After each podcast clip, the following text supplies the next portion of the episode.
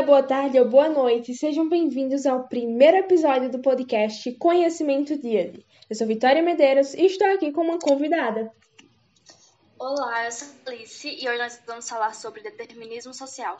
Alice, eu tenho certeza que você ou o pessoal de casa já escutaram aquelas frases do tipo: todo baiano é preguiçoso, as mulheres são mais sensíveis que os homens ou como na favela só tem bandido.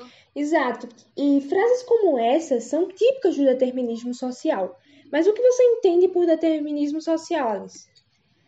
O determinismo social é a premissa de que fatos e ações humanas acontecem por causa de fatos que o antecederam. E existem vários tipos, né? Existe o determinismo biológico, que nos diz que a capacidade física ou psicológica de um indivíduo é uma herança da sua nacionalidade. Aí entra aquela história de que todo oriental é inteligente.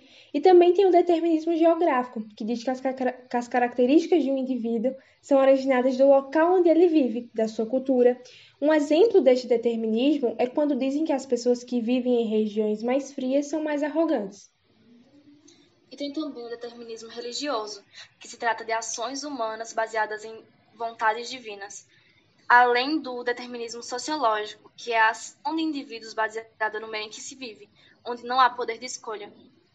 E episódios como estes, né, de determinismo social, acontecem diariamente por todo mundo. Semana passada, um, um, participante do reality show BBB fez uma analogia entre a forma dela e a de uma colega se comportar, dando a entender que isso estava diretamente ligado à região de onde ambas vieram. Pois é, a moça deu a entender que foi mais bem educada simplesmente por ser do Paraná, enquanto a outra era da Paraíba. E, bom, por que isso acontece?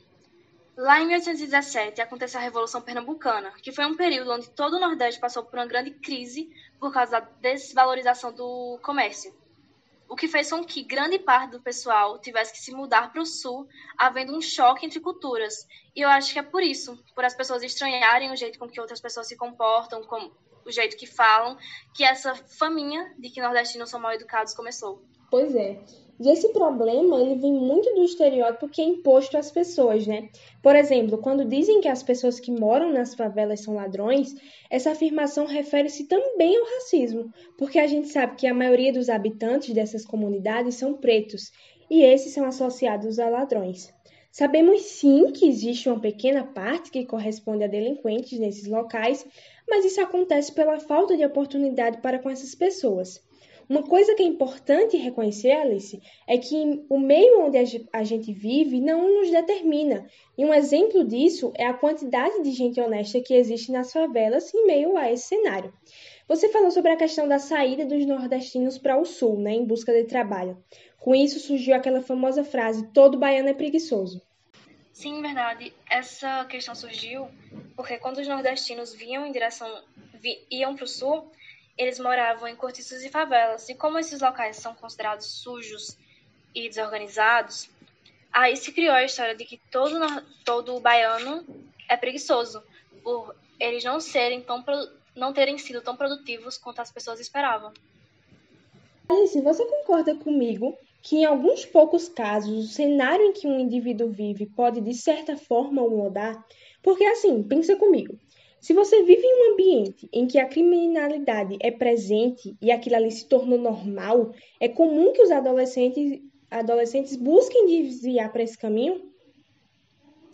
Eu acho que é bastante comum, sim. O que acontece é que, imagine um círculo cheio de bolinhas e as bolinhas somos nós.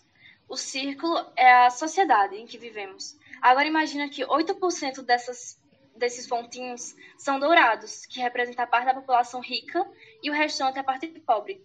Agora vamos jogar nesse círculo fome, difícil acesso à educação, desemprego, criminalidade, violência, é, escassez de moradia, saúde precária, péssimo serviço de atendimento psicológico, entre muitas outras coisas.